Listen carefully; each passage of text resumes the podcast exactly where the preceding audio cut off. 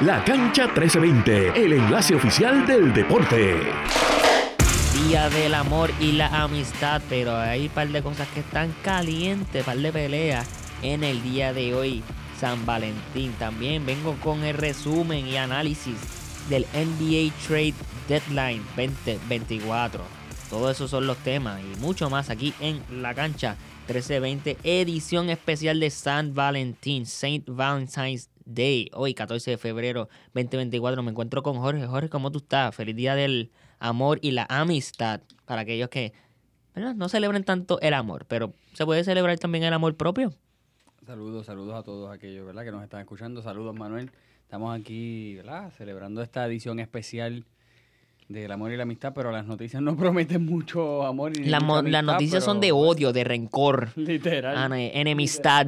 Enemistad y amistad se escriben igual, eso dijo un gran poeta, pero bueno, ya mismo entramos en detalle con eso. Recuerden que para estar al tanto con todas estas noticias del Día del Amor y la Amistad y de los deportes, deben seguir a Radio Isla 1320 en todas nuestras redes sociales, Facebook Radio Isla 1320, en Instagram, Twitter o X, como prefieran decirle, y en threads como Radio Isla TV, radioisla.tv, donde pueden ver todas las noticias eh, que me mencionamos aquí de los deportes.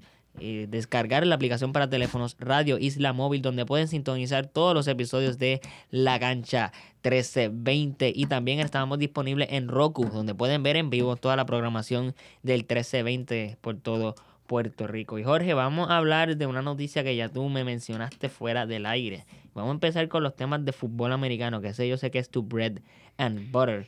Y es que el Super Bowl hizo un récord este, de televidentes para la cadena CBS. Y me leo aquí un artículo de Steve Gardner del periódico USA Today, un portal de internet. Dice, los Kansas City Chiefs con su dramática victoria sobre los San Francisco 49ers fueron el evento televisivo más visto en la historia, comparado y superando a este, el primer eh, hombre que aterrizó en la luna, ¿verdad? De acuerdo a los a los ratings que han salido. El rating oficial del partido es 123.7 millones de espectadores o televidentes en la cadena CBS que ¿verdad? transmitieron el Super Bowl el pasado domingo. Este, 120.3 millones fueron de CBS alone. O sea, CBS solamente este, atrajo 120.3 millones de televidentes.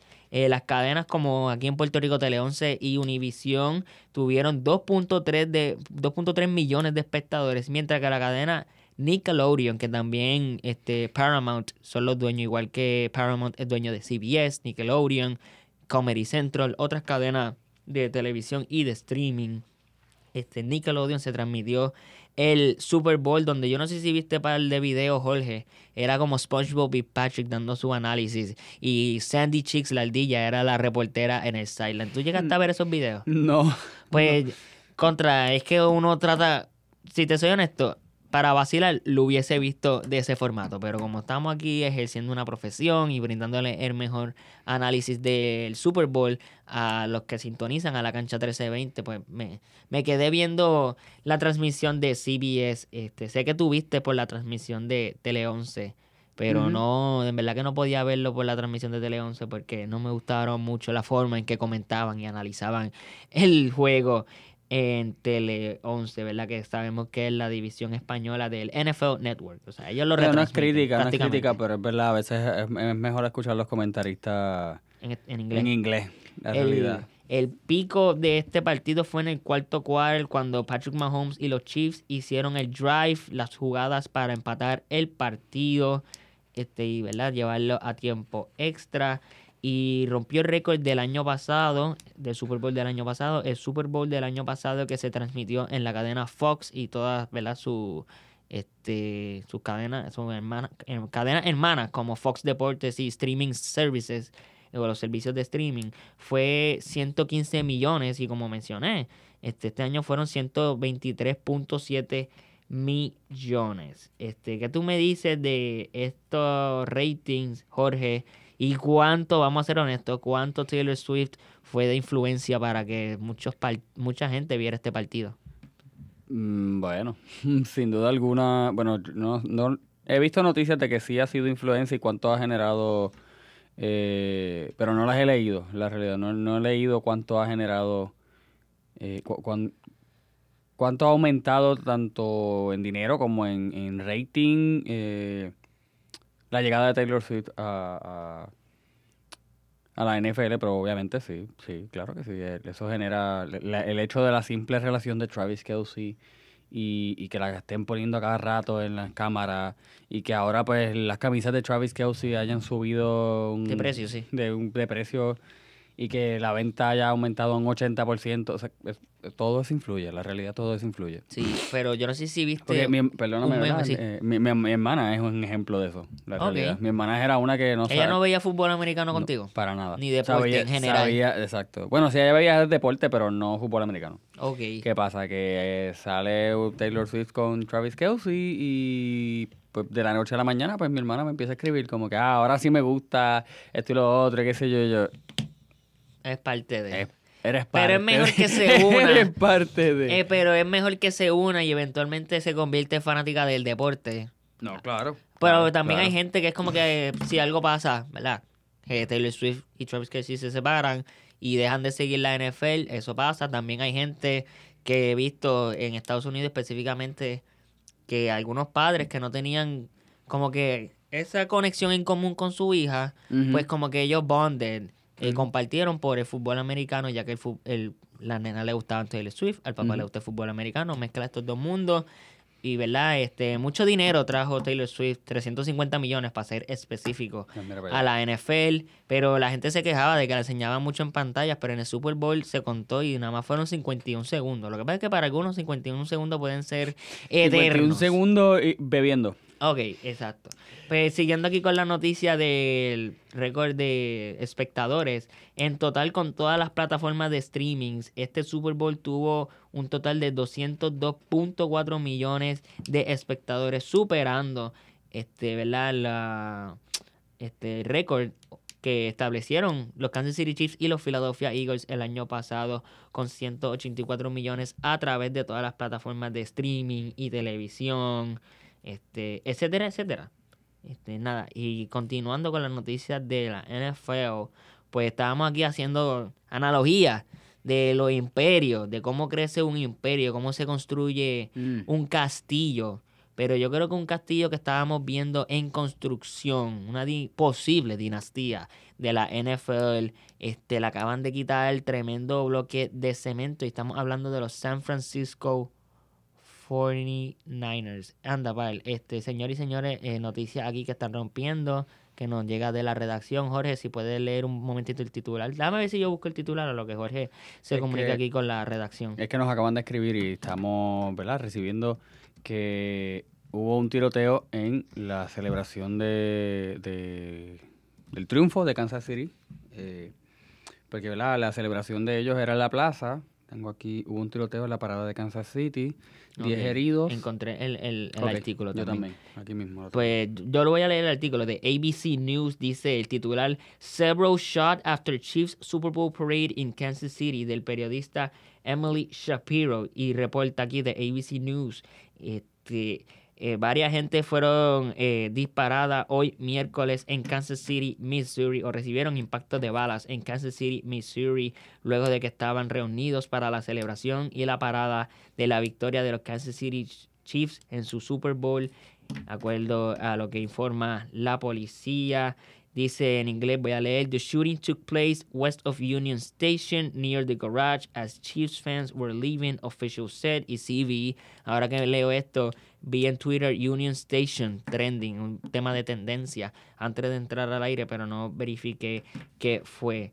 Este, two armed people have been detained according to Kansas City Police. O sea que las dos personas que estaban armadas han sido detenidas por la policía de Kansas City. Déjame ver si aquí hay algún otro detalle adicional que provee la noticia. Dice que eh, a lo- aproximadamente un millón de personas se reunieron este, para esta celebración y 600 oficiales de policía y de la milicia eh, fueron convocados para, ¿verdad? Si ocurrió una situación como esta, este, y que oficialmente los policías están soltando a, a la gente del Union Station. También la Sí, gobernadora Este, Laura Kelly dijo en las redes sociales, I have been evacuated and am out of harm's way. I encourage everyone to follow instructions and updates from Kansas City Police. Please stay safe. O sea, la gobernadora de Kansas prácticamente convocando a la gente que se... de Kansas City o de Missouri, este, convocando a la gente que se mantenga en un lugar seguro y que eviten estar en el medio de ¿verdad? estos tiroteos y estas balas perdidas que se están dando en la parada. Muy triste, ¿verdad? Que esta parada y esta celebración sea arruinada de esta manera. No, Este, son- no tan solo eso, estamos, estamos viendo, no, no sé, yo no, mm, volvemos, yo no tengo los detalles exactamente de, de quiénes son estas dos personas o tres incluso que estaban armadas. Pero también estaba comentándote en esta semana la emocionalidad tan frágil que tiene la gente o los fanáticos del deporte, que pierden el control. Por ejemplo, hay mucha gente, he visto muchos videos, muchísimos, de fanáticos de San Francisco 49ers que al perder le caen a puños literalmente al televisor. Yo he visto eso. A veces pienso que es meme o que es vacilón, yo a pero veces pens- yo pensaría eso, pero sabemos que el fanatismo deportivo sí existe. los la- televisores están baratos. tam- Para mí no. O sea, hello, yo, a mí no me sobra dinero para comprar un plasma nuevo, ni aunque sea de los, los de 40 pulgadas.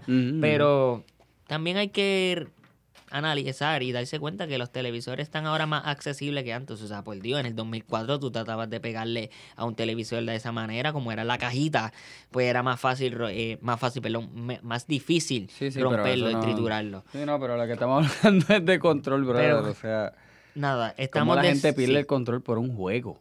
Así es la gente, y más cuando están apostando, pero eso es otro Exacto. tema que Buen podemos punto, es discutir después, ya que estábamos mencionando, y y, ¿verdad? Espera- los vamos a mantener informados en los próximos podcasts sobre este tiroteo en Kansas City. Este, muy triste que esté pasando, espero que todos los que están en Kansas City se encuentren bien, pero volviendo al castillo que estaban construyendo los San Francisco 49ers, despidieron una parte importante de su equipo y es que Steve Wilkes, el coordinador defensivo, ya no formará parte del equipo. Eso mencionó Kyle Shanahan hoy a la prensa. Jorge, ¿qué tú piensas de este despido de Steve Wilkes, el coordinador defensivo de los 49ers? Eh, ¿Se chavaron los 49ers? ¿Cómo así? Dependo- dependiendo quién filmen ahora, pero de hecho, hablando de filmas, Steve Pañolo lo volvieron a filmar. ¿O lo vieron, le- coordinador le- defensivo, coordinador defensivo de los Chiefs. Kansas City Chiefs. Prácticamente lo refirmaron, le dieron una Exacto, extensión de contrato. Este, si no tienen una figura como Steve Pañolo o DH. Lo ves difícil. En verdad que sí. En verdad que, sí. yo Es también lo veo es que difícil, hay, pero o sea, pienso que es más... Este, Es, un- es como tú dices, Los jugadores son demasiado de estrellas Ni, si- ni siquiera, ni para siquiera empezaron a, ni siquiera empezaron a hacer una buena construcción. están Eh, ahí, ahí. Le falta esa y- pieza. y Por ya- muchos años y ya se pensaban... derrumbaron. Lo que pasa yo. es que por muchos años los 49ers llevan pensando que el quarterback, porque antes era eh, Alex Smith, Colin Kaepernick, después de Colin Kaepernick estuvieron ese periodo de tiempo donde eh, Jimmy Garoppolo fue el quarterback que lo llevó al Super Bowl y eventualmente Jimmy Garoppolo no era el quarterback o no fue lo suficiente para volver a llevar a los Niners al Super Bowl o para... Este, no se veía en el futuro, en los planes no estaba Jimmy Garoppolo, este, estaba Trey Lance, pero también se rindieron rápido con Trey Lance. Y Brock Purdy ha sido el que ha tomado el, el puesto de quarterback. Y sí, Brock Purdy, señores y señores, no estoy diciendo que Brock Purdy es mejor que los siguientes quarterbacks. Mahomes, Allen, eh, Josh Allen específicamente, Joe Burrow, Lamar Jackson, Justin Justin, Herbert. Freaking Aaron Rodgers, aunque ya está en el decline en el, Jalen de su carrera. Jalen Hurts, Justin Fields y muchos otros quarterbacks, de Jordan Love y muchos otros quarterbacks que están ahora mismo Sí, en la liga. Pero sí ha hecho un buen trabajo con el equipo de los San Francisco 49ers, incluyendo en el Super Bowl, que sí, a pesar de que George Kittle, Debo Samuels y Brandon Ayuk fueron non-factors, fueron un cero a la izquierda en, en el partido, esos tres jugadores. Brock Purdy tuvo un buen Super Bowl. Pero ahora sin tu coordinador defensivo, Steve Wilkes, ¿qué es lo que va a pasar? ¿Para dónde va San Francisco? ¿Qué, ¿A quién van a traer de vuelta para esa posición? Estoy aquí buscando porque vi que D'Amico Ryans, el que ahora es el, el, el entrenador principal de los Houston Texans. Si no me equivoco, estoy buscando aquí. denme ¿Esa un va a ser la próxima opción? No, ¿cómo va a ser si acaba de, de- acaba de ser coach? Ah, aquí está, mira. Ah. Este, él fue el coordinador defensivo de los San Francisco 49ers en las temporadas 2021 y 2022. O sea, él dejó a los 49ers para ser el head coach de los Texans y obviamente perdieron los Texans en el round divisional contra los Ravens, pero le fue bien a Dimico Ryans, prácticamente entrenador del año. Vamos a ver qué hace San Francisco sobre esa eh, despido, movida. Jorge, Eh, acabo de. Estoy viendo aquí ahora. Esto salió hace 22 horas. En SAUSA. Eh, Usher destrona a Rihanna y se convierte en el halftime show más visto en la historia del Super Bowl. pues mira para allá. ¿Qué, qué es esto? Wow. Esto es como cuando dijeron. Eh, ¿Verdad? Y Estoy trayendo una historia aparte, pero esto es como cuando nombraron a Bad Bunny el rey del pop Bueno, pues. y él no canta pop. Eso fue eso fue un cero, eso lo hicieron para jorobar a Bad Bunny. Pero este Jorge, hablando de la parada de los Chiefs, ¿verdad? Aparte de las noticias tristes que tenemos y todos los videos que están saliendo ahora mismo en las redes sociales. ¿De verdad? ¿Está Eh? Chris Jones, o sea, no, no de las personas tiroteadas, eh, lo único que han salido es personas mo- montadas en camillas. Este, esperemos que estén bien y que todo salga bien. Este, Chris Jones mencionó que no se va a ir. I ain't going nowhere. Este, ¿Tú crees que Chris Jones se queda con los Kansas City Chiefs? Pues había visto una nota de que Andy Reid estaba dispuesto a, a- a hacer algo para un recontrato. De... Pero tú me perdonas, una cosa es decirlo, otra cosa es hacerlo, porque Sí, lo sí, mismo no, dijeron claro, de Tyreek claro, Hill. Claro, es la, es la realidad, es la realidad. Este, pero, ¿cómo te digo? Yo no lo, no lo veo muy distante la realidad. Eh, sí, yo sé que pues tuvieron sus problemas al principio de temporada, incluso se perdió creo que la primera... El primer partido, el de los Lions. Eh, no, pero se perdió creo que eh, dos o tres Sí, fue el partidos. de los Lions. Pero creo que Fue el de los Lions. El momento que ellos perdieron contra los Lions, obviamente Travis Kelsey también estaba lesionado. Este, pero cuando perdieron contra los Lions, ahí rápido dijeron, ¿qué tú quieres, Chris Jones? Sí, sí, sí. Y le dieron el contrato Este- de esta temporada. Por eso, pero la cosa es que yo no lo veo muy distante, o sea, la- el, hecho de que lo firme no lo veo muy lejano, la realidad. Eh, ahora, si lo dejan ir, igual que dejaron ir a Tyreek Hill y no hacen una buena, una buena selección de draft, que no he visto buenos nombres, ¿sabes? En la selección del draft de este año no he visto buenos nombres. O nada que me impresione que tú digas, vamos, una buena opción para él. Es la realidad, no, no he visto hasta ahora algo que diga, Total, puede ser un novato. Pero, ok, voy a poner este ejemplo porque la- hablando de los Chiefs, Pacheco fue un novato y en su temporada de novato, pues, vamos a decir, le fue tan y tan bien que ganó el título de, de- de capitán en su posición. Pero fue porque Clyde Edwards Helaire se lesionó. Exacto. Lo mismo pasó con eh, eh, Brock Purdy. No era el titular y pues tuvieron que poner a otro pues, pues, se quedaron con él. Pero no estamos diciendo que esa va a ser la situación con Chris Jones y quien lo, su eh, quien lo sustituya. ¿Me sigue? Si es que lo sustituyen. Si es que lo sustituyen, exacto. Pero pues, Hay que estar pendiente a los sea, desarrollos de esa... esta eh, temporada va a estar interesante, incluso desde el draft, diría yo. Sí, el draft es make or break para varios equipos, incluyendo los Washington Commanders, eh, los New England Patriots, mi equipo. Eh, sería make or break para, este, obviamente, los que tienen el primer pick, que son los Chicago Bears. Pero vamos a darle una pausita ahí a, ¿verdad? a las noticias de la NFL y voy aquí a analizar y discutir el NBA Trade Deadline que fue el jueves pasado. Sí, señores y señores, sé que lo tengo un poquito atrasado, pero es que mi compañero de NBA, Sean, este, no se encuentra tampoco aquí con, hoy con nosotros. Está cumpliendo con sus deberes académicos. Esperemos que el próximo viernes se pueda eh, reintegrar. Pero algunos de los trades que ocurrieron antes del deadline fueron el de James Harden a los Clippers en noviembre, OG Anunobi a los New York Knicks, que obviamente envió a RJ Barrett a Canadá, y Pascal Siakam a los Indiana Pacers en enero. Pero el pasado jueves, ¿verdad? el pasado 8 de febrero, ¿qué fueron los top trades? ¿Qué pasó en el trade deadline? Aquí voy a leer varias noticias eh, o varios de los trades, y es que los New York Knicks adquirieron a Bojan Bogdanovic y Alex Burks de los Detroit Pistons. Y los Detroit Pistons recibieron a Evan Fournier, Malachi Flynn, Quentin Grimes y Ryan Arcidiacono. Arcidiacono, ¿verdad? Y además recibieron eh, dos picks, dos selecciones del draft de segunda ronda para el año 2028 y 2029. Este trade beneficia más a New York porque tienen de nuevo vuelta a Alex Burks, que un año o dos años atrás fue excelente para los Knicks de la banca y es un excelente score, tirador de tres. Bojan Bogdanovic es otra ayuda ofensiva para Jalen Brunson, considerando que los Knicks en estos momentos, hoy, este día de San Valentín, se encuentran en cuarta posición en la conferencia este. este aquí tenemos ocho trades, mala mía, que rápido, aquí cambiando de noticias, vi otras noticias. Los 76ers adquirieron a Buddy Hield. Esto es un trade este, de muchos equipos. Eh, los Sixers adquirieron a Buddy Hill, como mencioné, los Pacers adquirieron a Doug McDermott y a Forken Corksman. Corkmas, mala mía, no Corksman, Corkmas.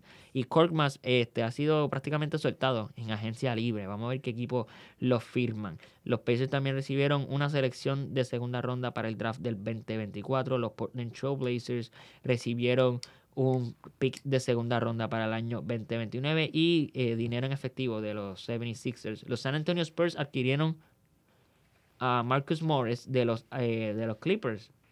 Pero, mala mía, los Spurs adquirieron a Marcus Morris y los Clippers recibieron este un pick de segunda ronda del 2029 y también dinero en efectivo de los 76ers. Aquí estos, estos equipos estaban intercambiándose jugadores y dinero como si fuera como si fuera así de fácil. Nosotros lo vemos así, pero esto es un negocio al final de todo. Los Toronto Raptors adquirieron a Kelly Olynyk y a Ochai eh, me van a corregir aquí, perdón si pronuncié esto mal, Agbash, ah, perdón, Agbaji.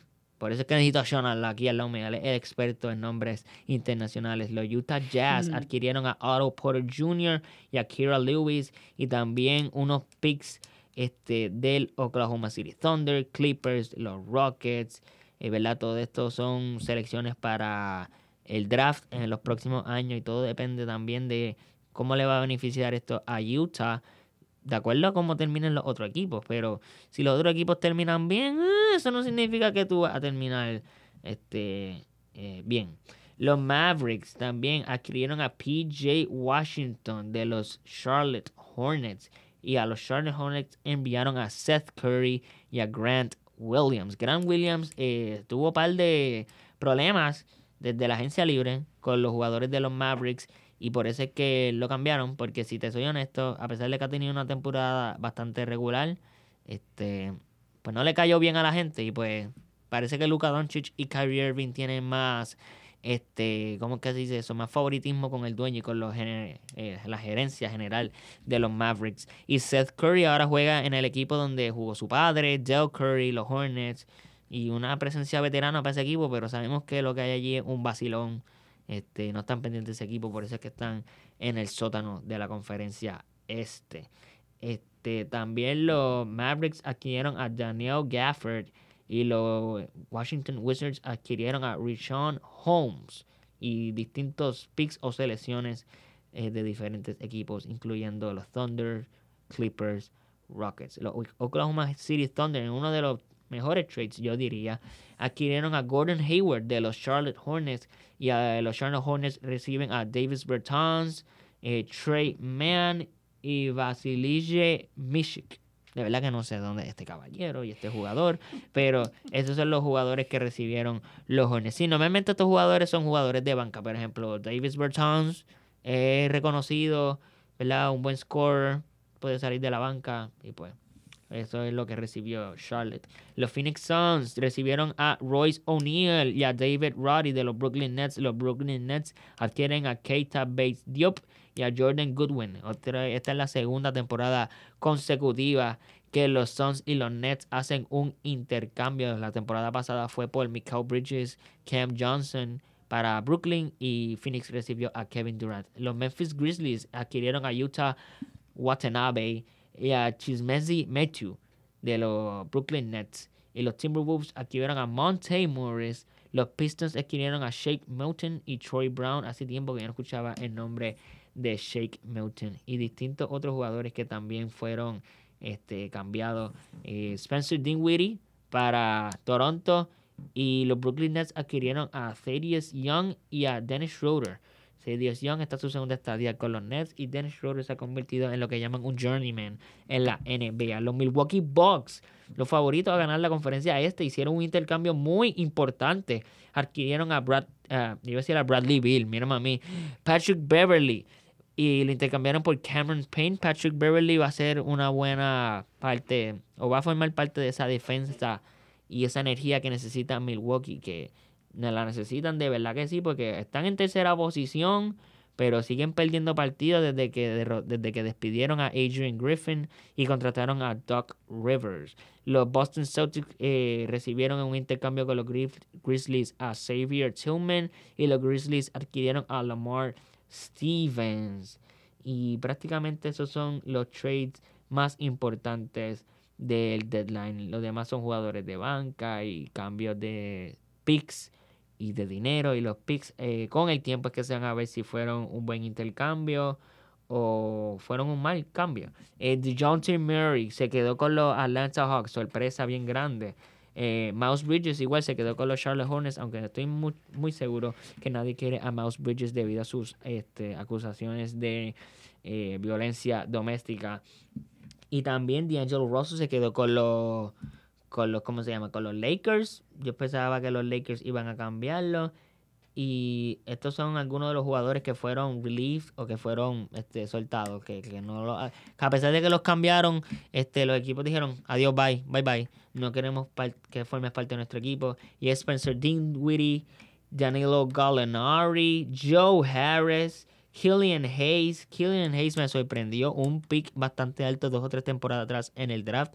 Y ahora mismo no tiene ningún equipo. Victor Oladipo, Thaddeus Young, Ish Smith, Robin Lopez, Corey Joseph, entre otros. Pero Spencer Dinwiddie ya encontró un hogar y es Los Ángeles. Sí, Los Ángeles Lakers firmaron o van a firmar a Spencer Dinwiddie ya cuando pase su examen físico y ya se están haciendo bastantes críticas y análisis de cómo él va a formar parte de este equipo de los Lakers. Eh, en papel, un buen jugador ofensivo, pero es inconsistente. Y yo estoy 100% seguro de que Sean estaría de acuerdo conmigo y mucha gente va a estar de acuerdo conmigo sobre la inconsistencia de Spencer Dinwiddie y esto es lo que trae para los Lakers. Este momento estamos make or break para los Lakers. Este fin de semana es el juego All Star y ya el viernes eh, vamos a dar nuestras predicciones de quién va a ganar si la conferencia este o este y las diferentes competencias que se dan en el All Star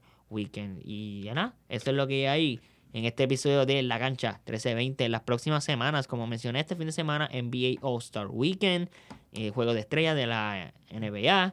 Y ya se están reportando los catchers y los pitchers a los juegos de Spring Training del béisbol de las grandes ligas en Estados Unidos. Vamos a ver a Shohei Otani y a Yamamoto practicando con los Dodgers. Y vamos a ver qué otros jugadores quedan por firmar. Cody Bellinger está disponible pero no te van a dar 350 millones. No, ya posiblemente tu pick ya pasó. Vamos a ver qué nos traen las noticias y el desarrollo de la gran, del béisbol de las grandes ligas aquí en la cancha 1320. Pero bueno, eso sería todo lo que tenemos por hoy. Jorge, gracias por acompañarme y brindar tu análisis sobre lo que ha sido el fin y el aftermath este, del Super Bowl. Y nada, a la orden siempre, papá, tristemente, y de verdad que, que, que, triste. Como que nos trajo un poquito de down esa noticia. Estamos un poquito emocionados Este, pero nada, qué triste que, que, un evento deportivo, sí, es, es, algo competitivo, pero no hay por qué ser tan fanático, es la realidad. Nada, eh, a la orden siempre y nada, vamos a ver qué sucede en esta trágica noticia. Sí, mantendremos informados sobre el tiroteo en Kansas City, sobre las noticias de los deportes. Feliz día de San Valentín. Espero que la pasen bien, que la pasen en familia. Recuerden siempre dar amor y compartir no solamente hoy, sino todos los días con la familia, la amistad y obviamente el amor propio es lo primero. Bueno, mi nombre es Manuel Vélez Saldaña. Feliz día de San Valentín. Será hasta el viernes aquí en la cancha.